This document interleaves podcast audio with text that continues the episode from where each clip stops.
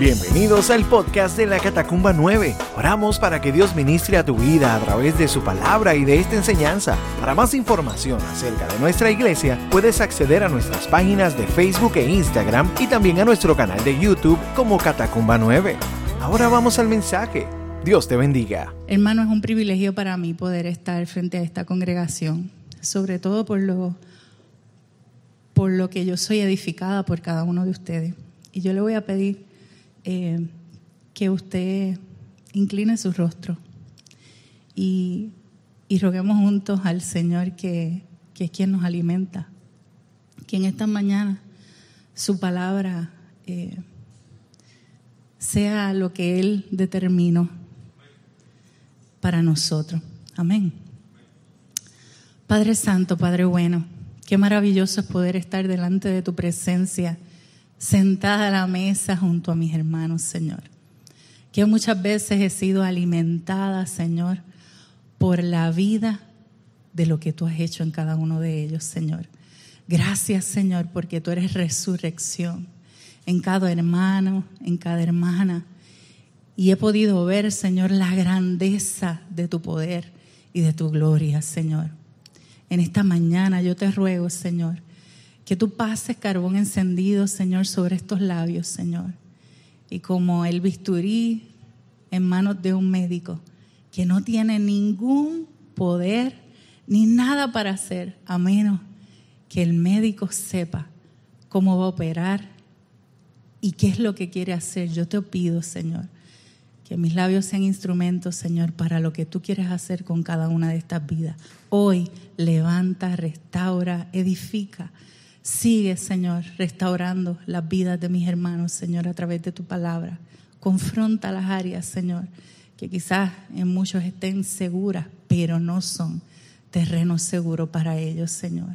Hoy, Señor, habla sus vidas, Señor, y sea tu nombre levantado, Señor, en el nombre del Padre, del Hijo y del Espíritu Santo. Amén. Amén. Bueno, eh, el Catacam, no sé cuántos tuvieron la oportunidad de verlo, pero para mí fue un privilegio, ¿verdad?, poder recibir desde quizás los más añitos que llevaban en el ministerio y quizás los más jóvenes. Y poder ser edificada por tanto hasta por los niños hasta, hasta los chiquitines y, y ese cumbicam que pudieron preparar sobre este tema, ¿verdad? Sobre echarán raíces profundas en el amor de Dios y en ellas se mantendrán fuertes. Dios ha venido, ¿verdad? Tanto en los matrimonios ayer, pudimos tener un tiempo. ¿Cuántos matrimonios estuvieron aquí ayer? ¿Cuántos disfrutaron, se rieron, lloraron con Luis y con Cintia, que ayer estaban sueltos como gavete? y pudimos tener un tiempo, ¿verdad?, de reírnos, de disfrutar y, y de conocer lo que Dios vino a ser a través del matrimonio y cómo nosotros como matrimonios podíamos tener esas raíces firmes y cimentadas en el Señor. Pero hoy yo quisiera, ¿verdad?, que, que comunidad, como comunidad de fe y celebrando este aniversario, nosotros pudiéramos juntos tener un tiempo donde meditáramos en la oración que hacía Pablo a los Efesios, en el libro de Efesios. Y por qué era que él pedía por cada uno de esos efesios que habían conocido la palabra a través de sus labios y a través de todo lo que Él les había mostrado y las grandezas y las cosas que Dios hizo en ellos, ¿por qué Él oraba?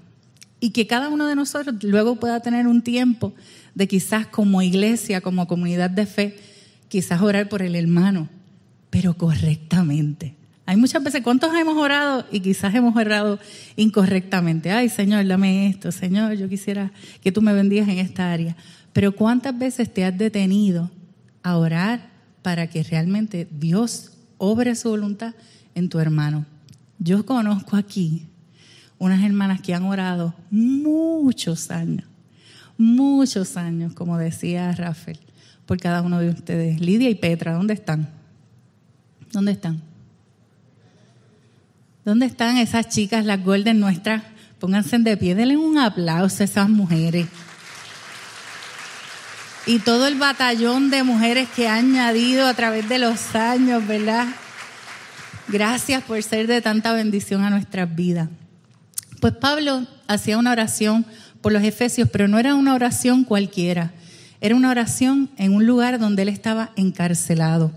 Él había ido a los efesios, ¿verdad? Había ido a Éfeso y había tenido un tiempo donde, donde había bendecido su vida y ellos muchos siendo judíos habían conocido al Señor.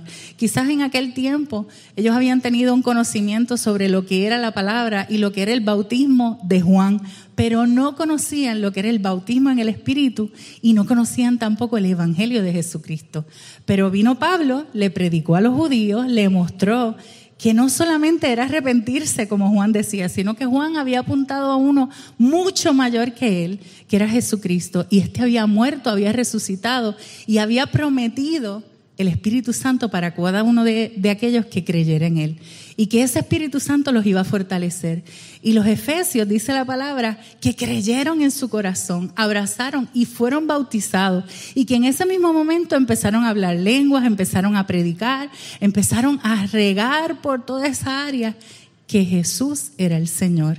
Pero no solamente los judíos creyeron, sino que todos los que estaban en, aquella, en aquel lugar abrazaron, tanto judíos como no judíos, abrazaron la palabra del Señor. Y Pablo, eh, entonces, pasan los años, hubo un milagro, él predicó en, en, las sinagogas, luego de predicar en las sinagogas, no podía, no lo quería mucho allí, pues entonces se fue afuera, empezó a predicar, así como los catacumbas, que no importa dónde, dónde haya un lugar, ¿verdad? Donde hay que predicar, predicamos a tiempo y afuera de tiempo. Y qué bendición es poder hacerlo. Pues Pablo predicó en lugares y no lugares. Dice en un momento que fue a la casa de, una persona que no tenía un nombre muy bonito, porque al parecer era como si, si nosotros mirábamos su nombre diríamos, diantre, ese hombre parece que era como que bien malo. Eh, pero allí fue el lugar que él escogió para estar muchos años y predicar a mucha gente. Y, y, luego partió de ahí, se despidió de ellos. Y en esta carta que él hace a los Efesios, él está encarcelado, está en Roma, está encarcelado. Y él quiere consolar el corazón de ellos diciéndole, no tienen que sufrir por mí. ¿Verdad? Hay alguien que le ha dicho a usted, pero ¿por qué sufres por mí? Él tenía una razón bien poderosa para explicarle por qué no debían sufrir por él. Y era que él había conocido el Evangelio y le estaba recordando todas las palabras que le había dicho y el conocimiento que tenía. Y la palabra en Efesios 3, 16 al 20 dice así. Pido en oración que de sus gloriosos e inagotables recursos los fortalezca con poder en el ser interior por medio de su espíritu entonces Cristo habitará en el corazón de ustedes a medida que confíen en Él.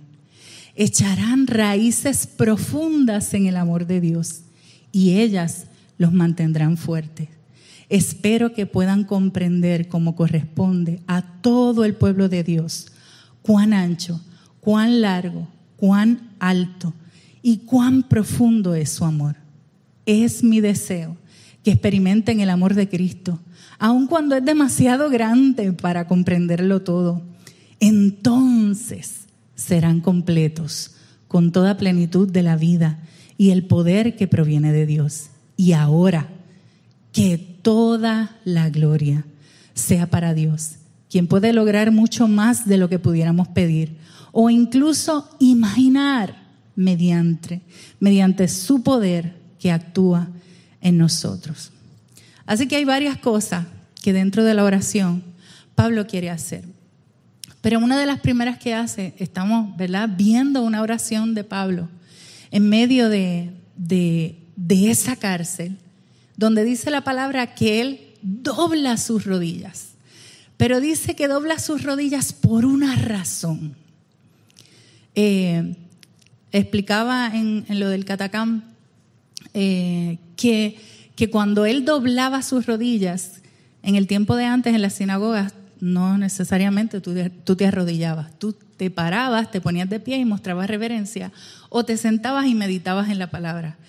Pero Pablo está diciendo, hay uno que es más grande y es aquel por el cual yo doblo mis rodillas, las rodillas que un día se van a doblar, quiera, queramos o no lo queramos. Va a llegar un momento donde todo ser humano, dice la palabra, va a doblar sus rodillas frente a aquel que trajo salvación y redención a nuestra vida. Pues él reconocía eso.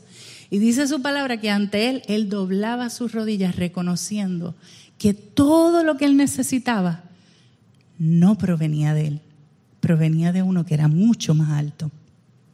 Y a través de, la, de toda la carta de los Efesios, cuando, cuando él habla, él dice cuáles son esos recursos gloriosos e inagotables de Dios.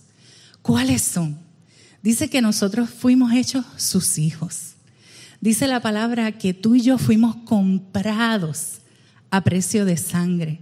Dice la palabra que a él le agradó tener un plan desde el inicio, desde el Heavenency, desde que en aquel momento, ¿verdad? Adán y Eva estaban en ese proceso y fallaron, tenían una comunión con Dios espectacular, pero decidieron cambiar esa comunión por tomar una decisión equivocada.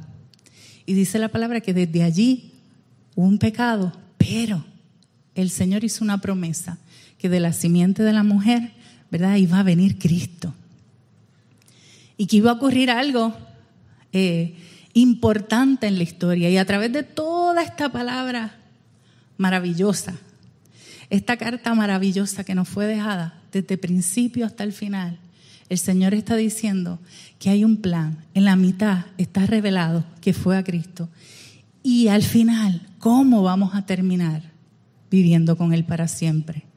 Yo no sé si usted leyó todas las cartas cuando usted, bueno, los que tuvieron novio o las que tuvieron novia. Yo no sé cuánto le agradaba eh, tener, eh, que le dijeran, que le escribieran un papelito y le dijeran todas las cosas.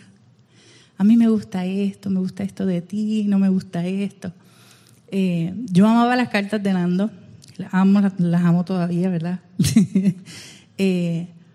pero tú poder ver el corazón de una persona cuando describe realmente lo que siente es maravilloso. Si nosotros queremos conocer al Señor, lo único que tenemos es exponernos a esta palabra y conoceremos entonces lo que Él quiere para nosotros. La palabra nos muestra que, que de esos recursos inagotables está el que tú y yo fuimos adoptados. Tú y yo no éramos pueblo pero fuimos adoptados. Y desde el principio, cuando los judíos, el Señor había escogido en, un inicio, ok, el plan, el plan, ellos piensan que se rompió, pero no, yo voy a escoger un pueblo y ese pueblo va a mostrar mi nombre, ese pueblo va a ser pequeño, va a ser cautivo en un momento dado pero yo los voy a libertar y de ahí que los voy a libertar, voy a pelear con todos los pueblos que estén alrededor. Yo le voy a dar la victoria muchas veces pero ellos van a seguir pecando muchas veces y en esos momentos que ellos peguen, yo voy a mostrar como quiera mi favor. Y cuando el hombre siguió viendo que seguía pecando y seguía haciendo cosas incorrectas, el Señor seguía trazando un camino. Hubo 400 años de silencio hasta que llega Cristo. Y Dios muestra en este tiempo la gloriosa riqueza de lo que es su evangelio. Y tú y yo estamos en este lado de la eternidad donde ya Cristo muerto ha resucitado y tú y yo tenemos la posibilidad de entender que fuimos hechos herederos de un nuevo pacto, que fuimos hechos adoptados a una familia que no pertenecíamos, pero que Dios nos ha hecho parte y que dice la palabra que a Él le dio mucho gusto hacerte parte. Mira el que está a tu lado y dile, tú sabes que Dios le dio mucho gusto hacerte parte, aun cuando tuvo que entregar a su hijo, aun cuando eso le costó sacrificio, aun cuando nosotros vemos la cruz y decimos, qué cosa más horrorosa, que Jesús, siendo todo Dios, tuviera que pagar el pecado que nos correspondía a ti y a mí. Pero lo hizo porque Él no quería que tú y yo viviéramos un solo día más, un solo momento más separados de su amor, separados de su gracia. Así de grande fue el amor del Señor para nosotros. Y Él te está diciendo, y Pablo está diciendo a través de toda la carta de los Efesios, Él está diciendo, hay algo por lo cual yo me, yo me inclino a orar. Y una de las cosas que me inclino a orar es porque yo fui adoptado. Y yo quiero que tú sepas que tú fuiste adoptado. Yo quiero que tú sepas que antes tú estabas muerto en tus delitos y pecados. Pero gracias a Cristo, dice la palabra, que Él vino y te dio vida. Tú no te diste vida, Él te dio vida. Y dice la palabra que aunque tú estabas muerto, estabas alejado del Señor, quizás caminabas por ahí, quizás pensabas que estabas haciéndolo todo correcto, pero la palabra dice que tú y yo estábamos muertos, estábamos alejados de Dios, pero gracias a Cristo Él vino y nos dio vida juntamente con Él. Él le agradó hacerlo, Él le agradó ir a la cruz y obedecer. ¿Por qué? Porque había un gozo que estaba puesto delante de Él. Y era que tú y yo, un día como hoy, pudiéramos estar celebrando el que su iglesia fuera algo que transformara nuestra vida, que el, que el misterio del Evangelio que se predicara y que hubiera hubieran unos, unos hippies, ¿verdad? Que en el año 70 se levantaran y decidieran, yo, yo amo a Cristo, yo voy a predicar allá, callé, ¿verdad? Y voy a mostrarle las grandezas de lo que, de lo que yo he recibido de lo que Él ha hecho en mi vida. Y muchos quizás los miraron como locos, pero ¿y estos locos que vinieron aquí a predicar? Pero sus vidas habían sido transformadas. Estaban muertos, pero Él le dio vida. Y ellos entendieron esa vida. Entendieron esa vida a tal magnitud que no le importó el precio y vinieron aquí, hasta este lugar, a predicar la buena nueva. Y gracias a esos que sembraron, gracias a esos que creyeron, tú y yo estamos aquí. Y estamos aquí porque hubo uno que nos amó. Hubo uno que nos adoptó.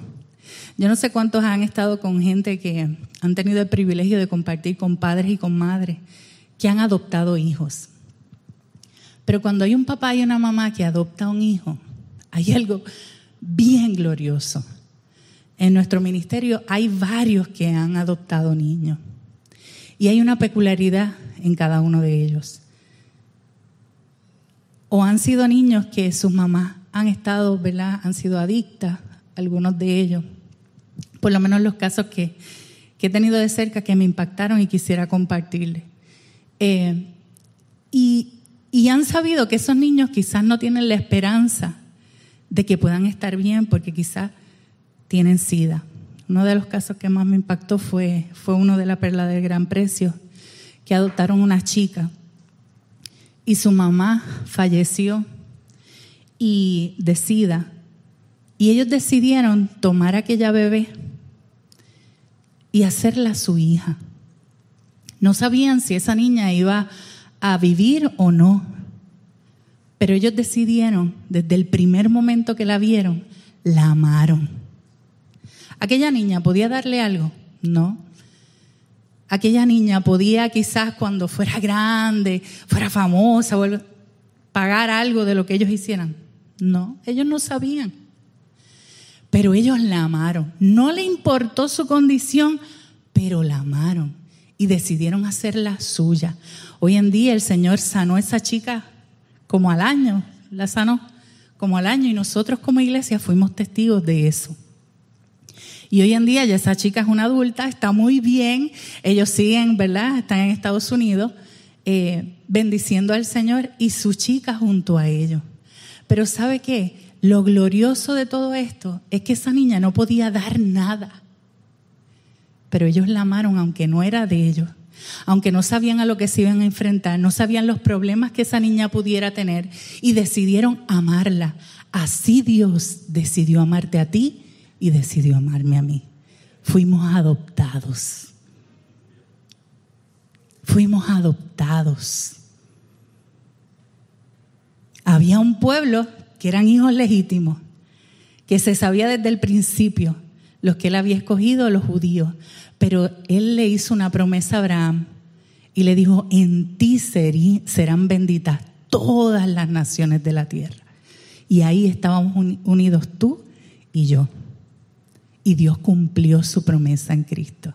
Así que Pablo cuando está arrodillado, cuando está clamando, cuando está orando, él dice, esto es tan grandioso. Hay otra cosa que él hizo que fue grandiosa y es que al Cristo ganar allí en la cruz y luego resucitar, dice la palabra que él traspasó esos cielos por ahí para arriba y está sobre toda potestad, sobre todo dominio, sobre toda autoridad en los cielos.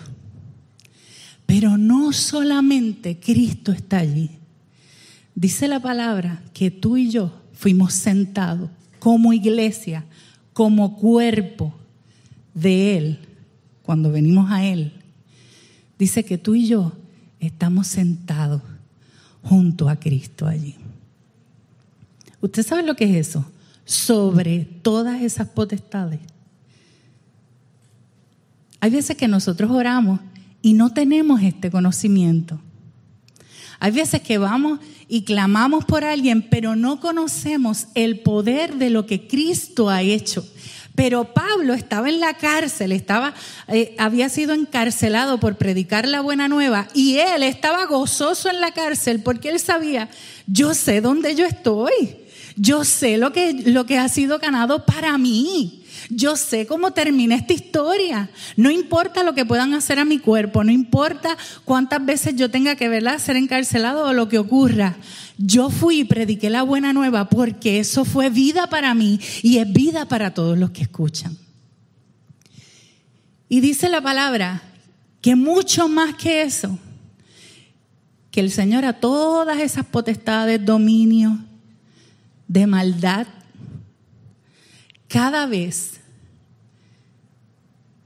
que tú y yo mostramos quién es Él, cada vez que tú y yo cobramos vida en Él y cambiamos de muerte a vida, esas potestades son asombradas con lo que Él ha hecho. Son asombradas porque Él dejó su trono y tuvo un plan de que tú y yo tuviéramos comunión con Él para siempre.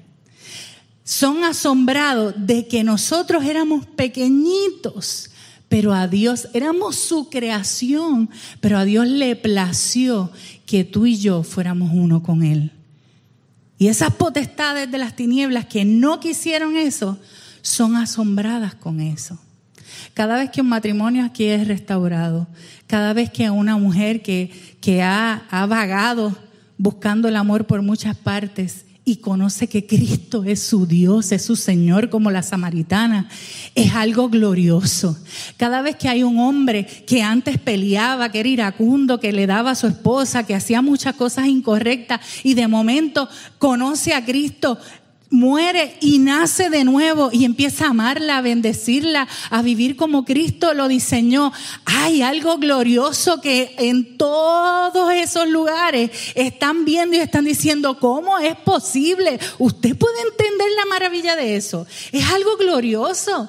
El que usted antes quizás en algún momento de sus vidas estaba en una depresión, viviendo quizás por sus deseos y usted decía, yo no puedo salir de ese lugar. Sin embargo, en ese lugar usted clamó y de momento el Señor renueva y viene y, y le hace entender su palabra y usted dice, espérate, que yo hago aquí?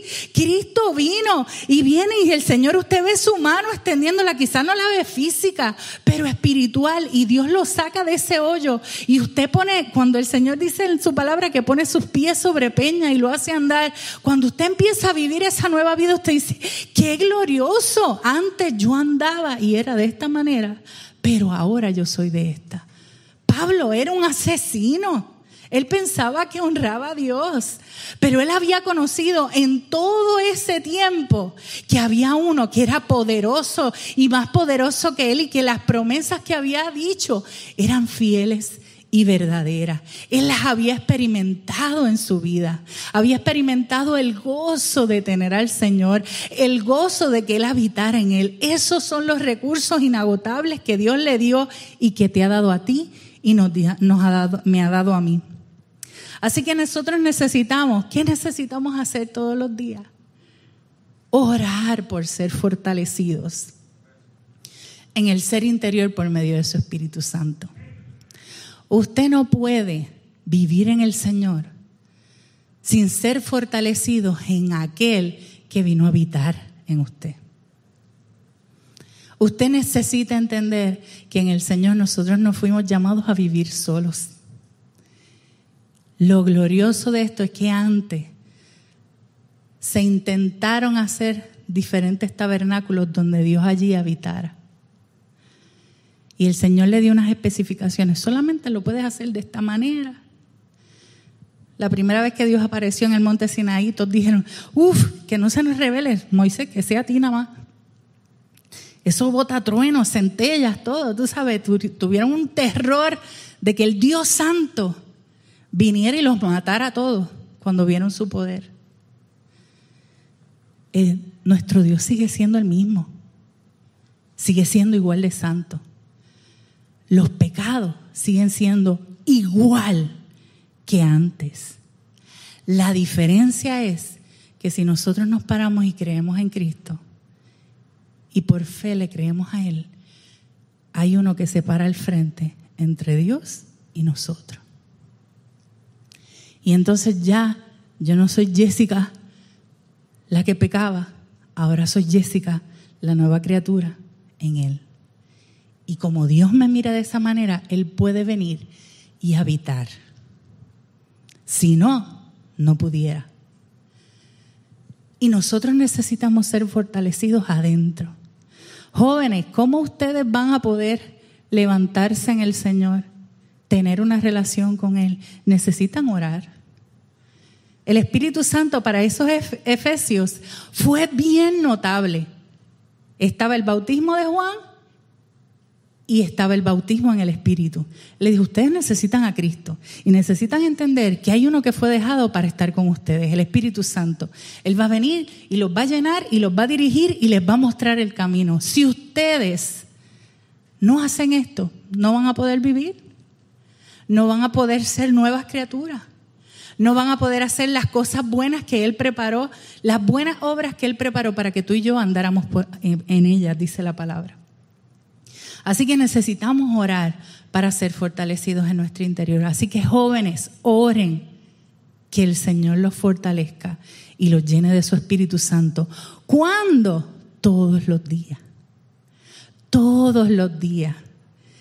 En el versículo decía que cuando el Señor nos fortalece ahí, dice que Cristo va a venir y va a habitar. Y explicaba que la, la palabra habitar eh, es catoiqueo, que quiere decir una persona que viene y mora permanentemente, perpetuamente, que está ahí constantemente. Cuando usted compra una casa y esa casa es suya, usted viene a habitar en esa casa. Y usted pone esa casa como usted quiera, ¿verdad? Usted la pinta, la adorna, como usted quiera porque usted es el dueño. Usted no es una persona que va y viene.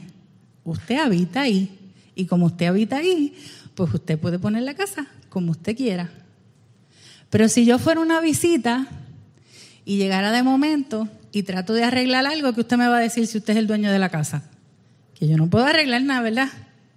Usted me va a decir, pero mira esta, que quiere venir a pintar esa pared de rosita, pues si está de lo más bien gris. Pero Dios no es una persona que cuando viene a su vida, Él dijo, yo voy a ir a visitarlo de vez en cuando y le voy a decir, pinta la pared de, de gris. Cristo no murió por eso. Él vino a habitar en ti. Y cuando Él viene a habitar en tu vida, él es el dueño. Entonces, usted tiene que entender que quizás hay unos cuartitos en su vida que están bien bonitos, pero hay otros que están bien regados. Yo tengo un... Yo tengo... Eh, nosotros tenemos, la oficina de Nando está en su proceso. El que me quiera ayudar algún día y ponerse de voluntario conmigo. Eh, pero no es la culpa de mi esposo. Es que hay un problema. Aunque nosotros tenemos muchos closets, cuando llega la Navidad, en mi casa se decora con todo, porque la Navidad es que se anuncia que Cristo vino y es la luz del mundo. Así que todo en mi casa se decora de Navidad. Pero como no hay tanto closet, la oficina de Nando es el mejor lugar para poner el árbol sin que yo tenga que quitarle todos los adornos y volvérselos a poner el año que viene. ¿Verdad? No sé. Yo creo que mi árbol lleva como 10 años. Como 10 años, que es bien chévere. Yo lo meto en la oficina de Nando y cuando llega noviembre, el día de San, de San Giving, al otro día, sacamos el árbol y ¡tarán! está todo bello. Y lo único que tengo que decorar es la mesa, la sala, esas otras cosas, que tengo muchas cajas con los adornitos, ¿verdad? Mi amor, perdón. Pero, si el Señor llegara a mi casa, me diría, Jessica, hazme el favor. ¿Qué tú crees? Sería tan bueno que tú compraras unas cajitas y que en otro lado tú pudieras almacenar el reguero que le tienes a este pobre hombre en esta oficina. Eh, y, y la realidad es que Él es el dueño. Hay lugares en nuestra vida que quizás usted tiene como yo le tengo la oficina Nando. Y hay lugares que están regados. Y yo, ¿verdad? Quizás pongo el árbol de Navidad, pero quizás usted en ese en ese lugar tiene envidia, tiene celo, tiene falta de perdón, tiene enojo, tiene contienda con alguien. Y Dios te quiere decir que Él vino a habitar. Y usted necesita tener esa comunión con el Señor y con el Espíritu Santo y decir, ay Señor, tú viniste a habitar aquí. Hoy el día no es mío. Cada vez que yo me levanto por la mañana, el día no es mío. Lo que yo vaya a hacer en el día no me pertenece a mí, le pertenece a Él. Ya no vivo yo, vive Cristo en mí. Y las cosas que yo hacía, ya no las hago. Así que yo necesito que todos los días venir a su presencia y decir, Señor, de tus recursos inagotables, que son muchos, ven, tú que habitas en mi corazón, haz lo que tú quieras, que yo pueda caminar por esa senda que tú has determinado para mí. Y dice la palabra que entonces nosotros vamos a confiar más y más en Él. Cada vez que nosotros dependamos de Él, cada vez que nosotros pongamos nuestra esperanza en Él, nuestra confianza en qué es lo que va a ocurrir en ese día, Él tiene cuidado, Él tiene control. Todas las riquezas que me han sido dadas, el Señor las ha depositado para mí.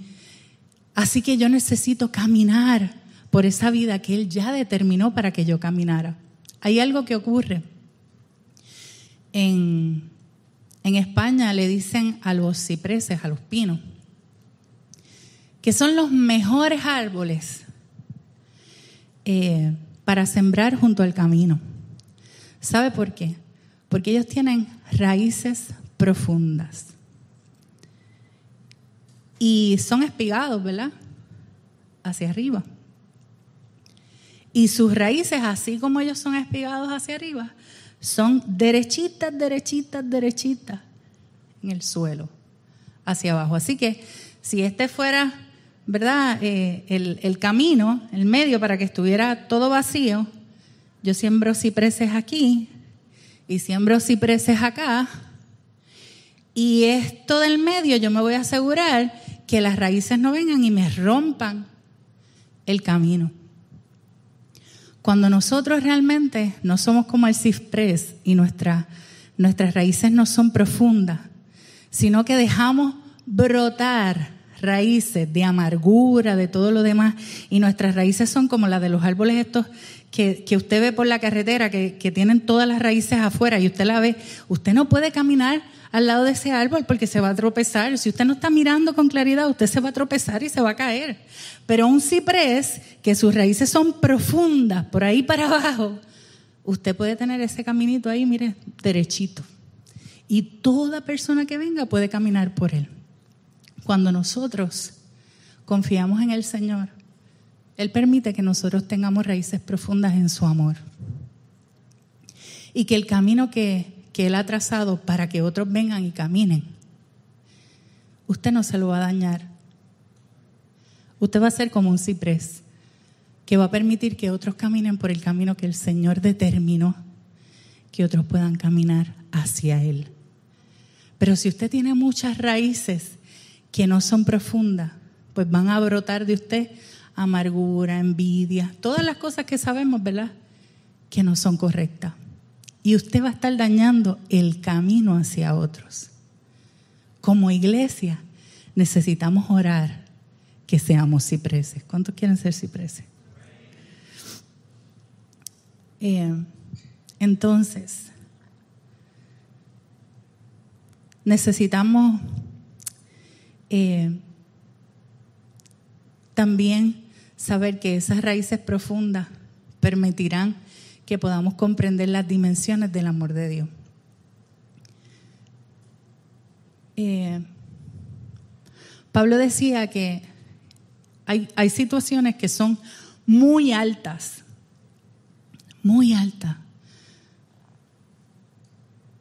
Ahí su amor es alto, es ancho, es largo y es profundo. Nunca el amor de Dios por usted eh, sabe, va a estar en una posición donde usted esté en un lugar bien aislado en su pecado, en su, en, su lucha, en, en, su batalla, ¿verdad? Contra los huestes de las tinieblas y toda su maldad.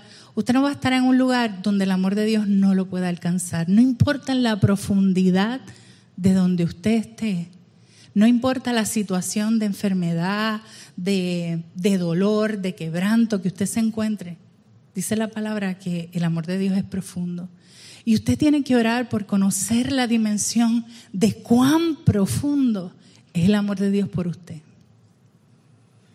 Yo recuerdo cuando yo era joven que yo pensaba que Dios que habían lugares donde Dios como que no estaba. A mí me enseñaban que como que en la iglesia, pues allí era que estaba el Señor.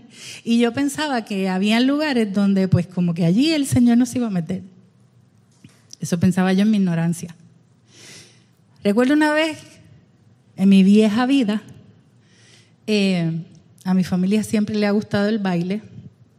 Eh, Yeriel lo heredó por ese lado, gracias a Dios que ahora baila solamente para el Señor.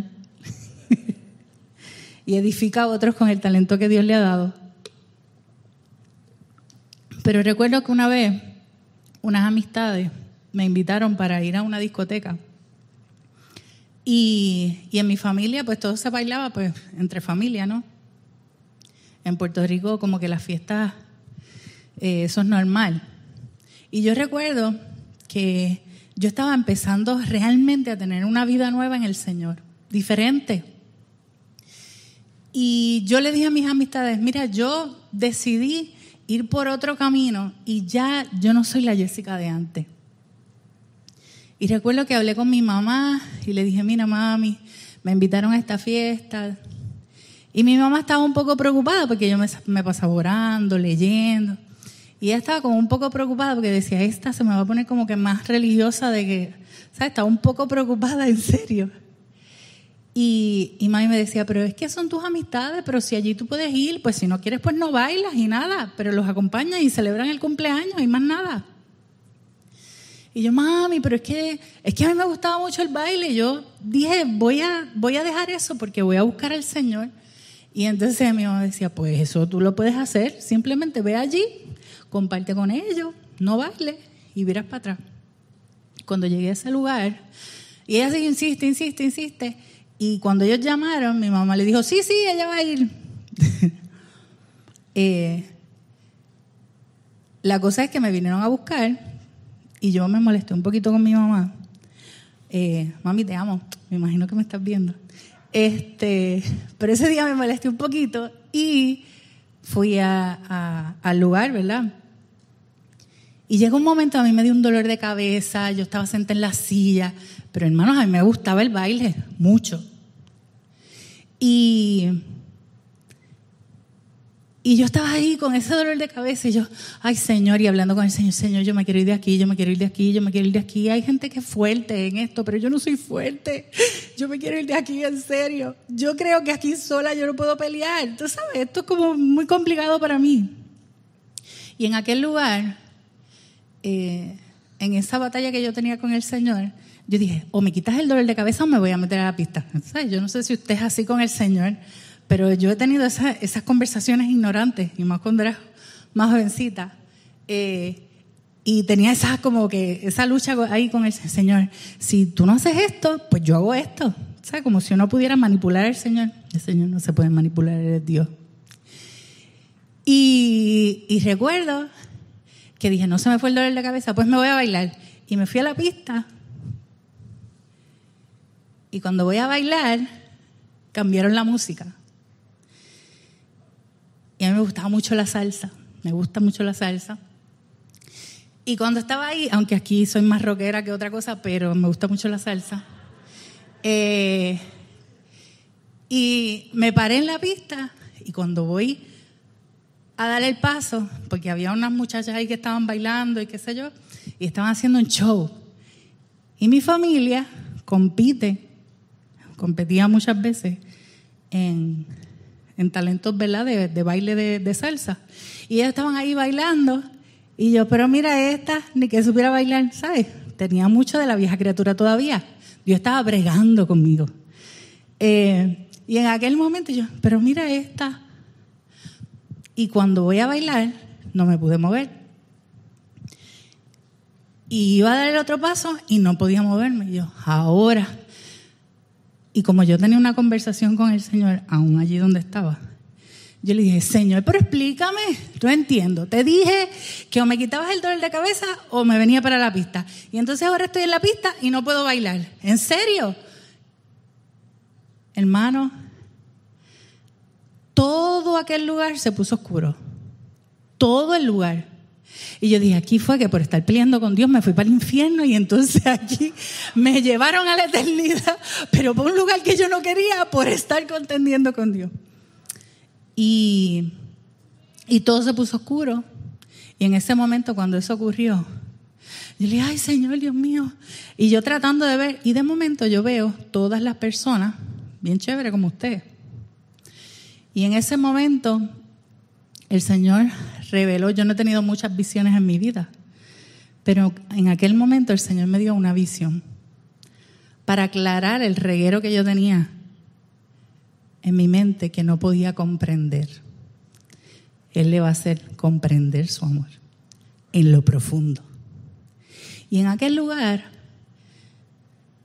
el Señor me mostró cómo cada una de las personas estaban gritando y clamando por dentro, aunque por fuera se veían bien chéveres, bailando, comiendo y haciendo todo lo que estaban allí. Pero había una sombra con una mano, la movía como marioneta. Y yo me quedé así impactada y yo, yo le dije, Señor, no entiendo. Yo tengo que salir de un espíritu para meterme a otro o algo. Entonces, explícame, yo no entiendo lo del Espíritu Santo, todavía no lo entiendo. Y el Señor me dijo, Jessica,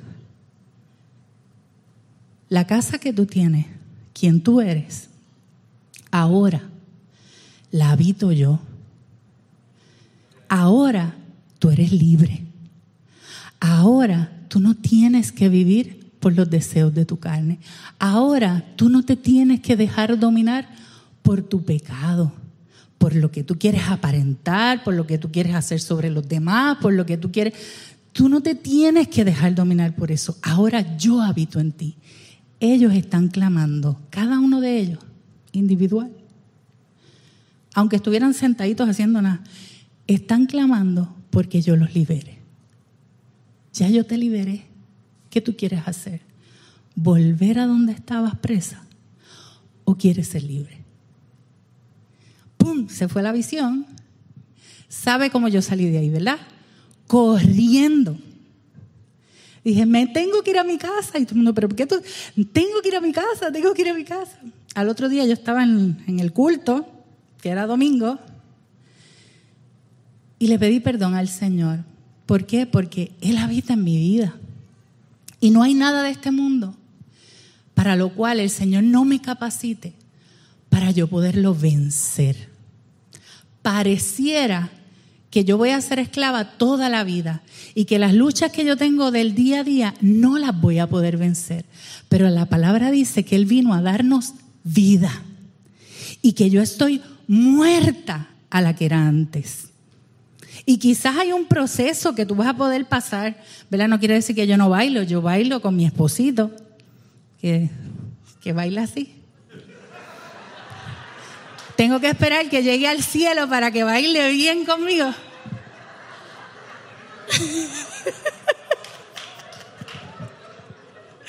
Ay, Dios mío. No, pero los boleros los baila espectacular. El mejor parejo del planeta. No, y en la salsa él hace su. Pero, ¿verdad?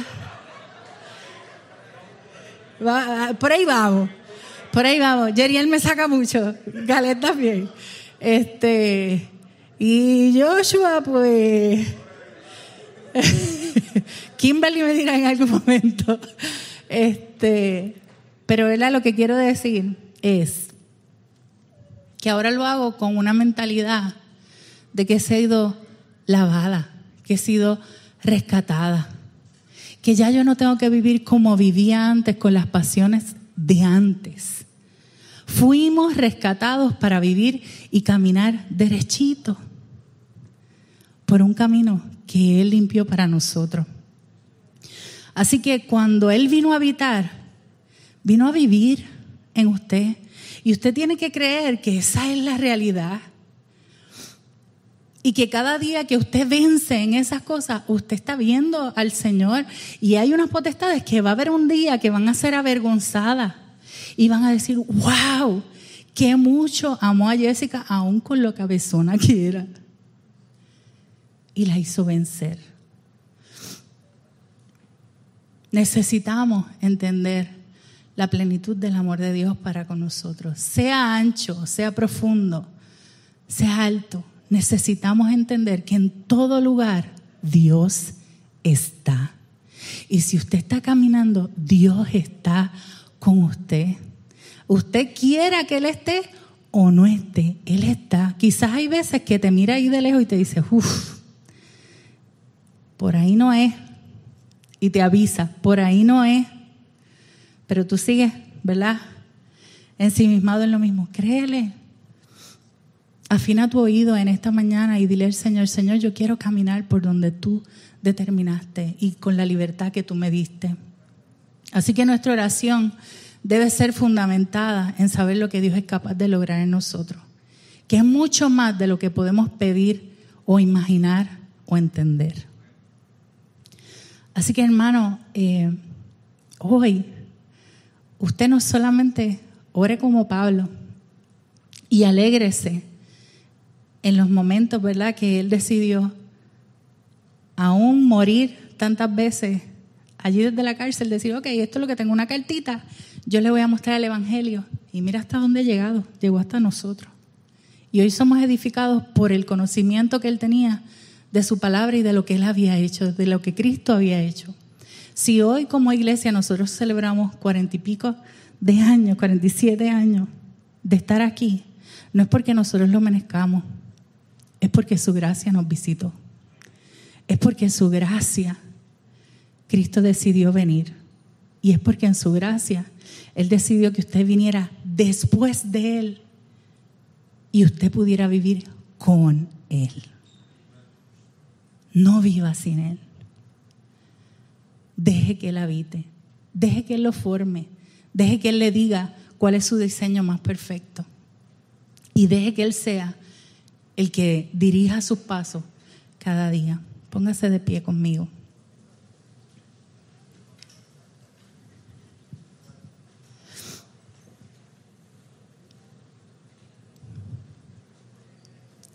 Tú y yo podemos ser completos, estamos completos en Él y podemos disfrutar de la plenitud de la vida que Dios ha dado para cada uno de nosotros.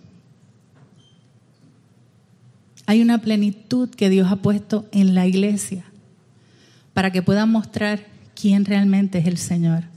Todos vamos a ser de manera diferente, Porque unos somos dedos, unos somos pies, unos somos, ¿verdad? Riñón, otros somos, ¿verdad? Cada uno de nosotros tiene una función diferente. Pero lo espectacular es que podemos crecer en ese conocimiento de su amor si estamos juntos. Cada vez que usted tiene el privilegio de estar junto a un hermano, ya sea en, la célula, ya sea compartiendo en la mesa, comiendo, haciendo lo que sea, usted puede ser edificado. Usted sigue creciendo en ese amor, está viendo lo que Dios está haciendo en ese hermano. Así que pida, pida con sabiduría el que puedan crecer en conocimiento, en sabiduría en Cristo, pero también que puedan ser fortalecidos en el Señor y que ese amor pueda seguir creciendo. Así que hoy usted preséntese al Señor y dígale, Señor, quizás yo pensé que esto era como más livianito y que tú de vez en cuando venías y me visitabas y después te ibas. No, desde el día que usted creyó, Él vino a ser morada en usted. Y Él pagó un precio muy alto. Él no va a venir a visitarle. Él quiere venir a ser morada, a quedarse perpetuamente con usted. Y que no importa dónde usted vaya, allí Él va. Allí Él está. Así que tenga una relación de cercanía con Él. Cuando Nando y yo nos casamos, al principio hay momentos, ¿verdad?, donde, donde era complicado. No por él, por mí, yo era más complicadita. Eh, en muchos aspectos. Pero su gracia hacía que pudiéramos entendernos. Y había una cosa sobre todas las cosas, que la es hasta hoy. Nos amamos. Y no hay una persona con la que yo quiera estar más que con Él. Él habita conmigo. Y para eso yo paso tiempo con Él. Y le conozco cada vez más. Y le sale una canita y lo conozco más. Y se la disfruto yo. Porque yo quiero estar con Él. Él habita conmigo. Pero ¿cómo es posible que nosotros tengamos al Señor Padre y Dios de todo el universo? Y a veces las oraciones y, el tiempo que tengamos con Él es tan efímero a veces las redes son más importantes, lo que otros postean es más importante, lo que otros hacen es más importante. Hermano, tenemos al Dios de toda la creación habitando en nosotros. ¿Cómo es posible que nosotros no tengamos tiempo con Él? ¿Cómo es posible? Pídale ser fortalecido en Él, pero conocer su amor y la amplitud de Él. Y así como iglesia, vamos a poder seguir creciendo, edificándonos juntos.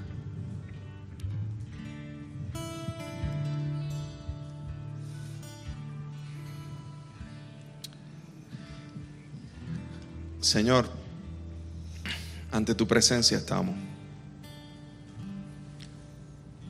Padre, queremos queremos clamar ante ti de rodillas, reconociendo y reverenciando tu nombre, como muy bien nos enseñaba Jessica, con raíces profundas, Señor, que, que permiten que el camino no se dañe para otros, no con raíces de amarguras que, que, que brotan hacia afuera. Señor, con un corazón que comprende que aún en la profundidad más oscura a la cual pudiéramos ir, allí Allí tu amor está. Y allí, Señor, tú nos, tú nos renuevas y tú nos restauras. Y, y de allí, Señor, de allí nos, nos sacas a una nueva vida. Una vida de adopción por medio de la cruz. Señor, hoy clamamos ante tu presencia, sabiendo, Dios, que tú eres poderoso para hacer mucho más abundantemente de lo que pedimos. Señor, habita en nuestros corazones por la fe en Cristo, para que podamos confiar Y para que esas raíces profundas nos, hagan caminar en ti con total libertad y confianza. Aquellos de mis hermanos y hermanas que, que quizás están comenzando a echar esas raíces, permite, Señor, que sigan creciendo en ti. Aquellos que llevan muchos años, Señor, y que esas raíces cada vez son más fuertes. Te ruego, Dios mío, que sigan arraigados y cimentados en ti, Señor. Aquellos, Señor, que con esta palabra han afirmado sus corazones hacia ti. Te ruego, Dios mío, que les concedas experimentar tu gracia y tu misericordia en todos los procesos de sus vidas. Y aquellos que esta palabra lo, lleve a un arrepentimiento, a reconocer que, que necesitan, necesitan que, que, esa habitación tuya sea, sea recogida, sea restaurada, para que sus corazones puedan experimentar esa, esa gloria, esa bendición de vivir en ti. Te ruego que ese arrepentimiento sea, sea algo constante en sus vidas, Señor. Porque, porque no hay nada más, Señor. Nada, nada bastará. Solo tú, solo tú bastas. Solo tú, Señor. Solo tú, Señor. Solo te queremos a ti, Señor. Y, necesitamos, Señor, que tu presencia, Señor, nos, nos rodee, nos inunde nos envuelva y que, y que esa habitación, esa, esa morada sea real en nosotros para vivir en el poder de tu Espíritu Santo, Señor. Padre, y de esa forma podamos comprender con todos los santos todas las dimensiones de tu amor. La altura, la profundidad, la anchura y la longitud del amor de Cristo, que excede a todo conocimiento. Señor, gracias por esta palabra que nos has regalado hoy. Te adoramos, exaltamos tu glorioso nombre. Esperamos que Dios haya ministrado a tu corazón a través de este mensaje. Para más información acerca de nuestra iglesia puedes acceder a nuestras páginas en Facebook e Instagram y también a nuestro canal de YouTube Catacumba 9. Gracias por estar con nosotros. Será hasta la próxima semana. Dios te bendiga.